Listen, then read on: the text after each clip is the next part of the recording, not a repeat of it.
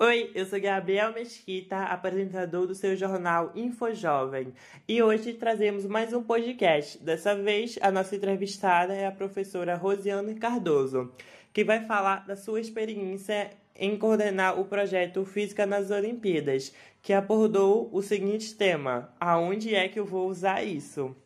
Então, professora, como foi pensar nesse projeto? Na verdade, assim, eu sempre quis fazer um projeto né, é, falando sobre as Olimpíadas. E como eu gosto muito de fazer projetos, então é, e eu estou com a disciplina de física, eu pensei em fazer física nas Olimpíadas. E foi a partir daí que surgiu, né? Nesse, com essa ideia né, de, de trazer né, física para as modalidades esportivas das Olimpíadas, né, já que a gente tinha as Olimpíadas esse ano.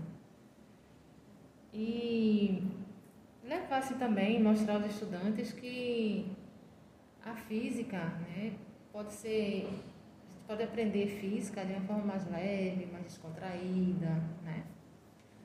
É, tanto que o, o, o tema assim, do projeto né, seria física nas Olimpíadas, mas com o subtema de onde vou usar isso? Onde vou usar esses conceitos de física? Porque os alunos perguntam bastante, né? Tanto em física como em exatas, de modo geral. E foi uma oportunidade de mostrar a eles que a gente pode utilizar no nosso cotidiano, no nosso dia a dia. Né? Então, aproveitando as Olimpíadas, que seria esse ano, Aí eu pensei em mostrar isso através das modalidades esportivas das Olimpíadas, tanto as Olimpíadas como as Paralimpíadas. A senhora pretende fazer outros projetos desse tipo? Amo fazer projeto. Eu sempre fiz projeto. Né? Eu, eu sempre trabalhei com matemática, né? que é a minha área de atuação.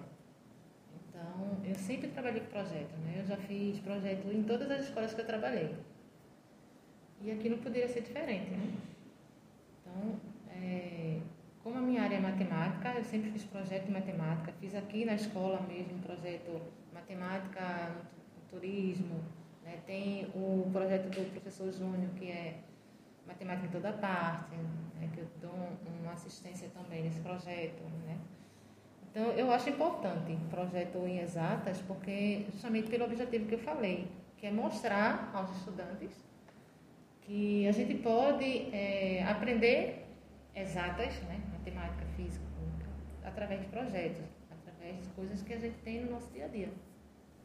Então a senhora pretende fazer outros projetos, professora? Sim, pretendo sim. Com certeza faremos vários outros projetos em exatas.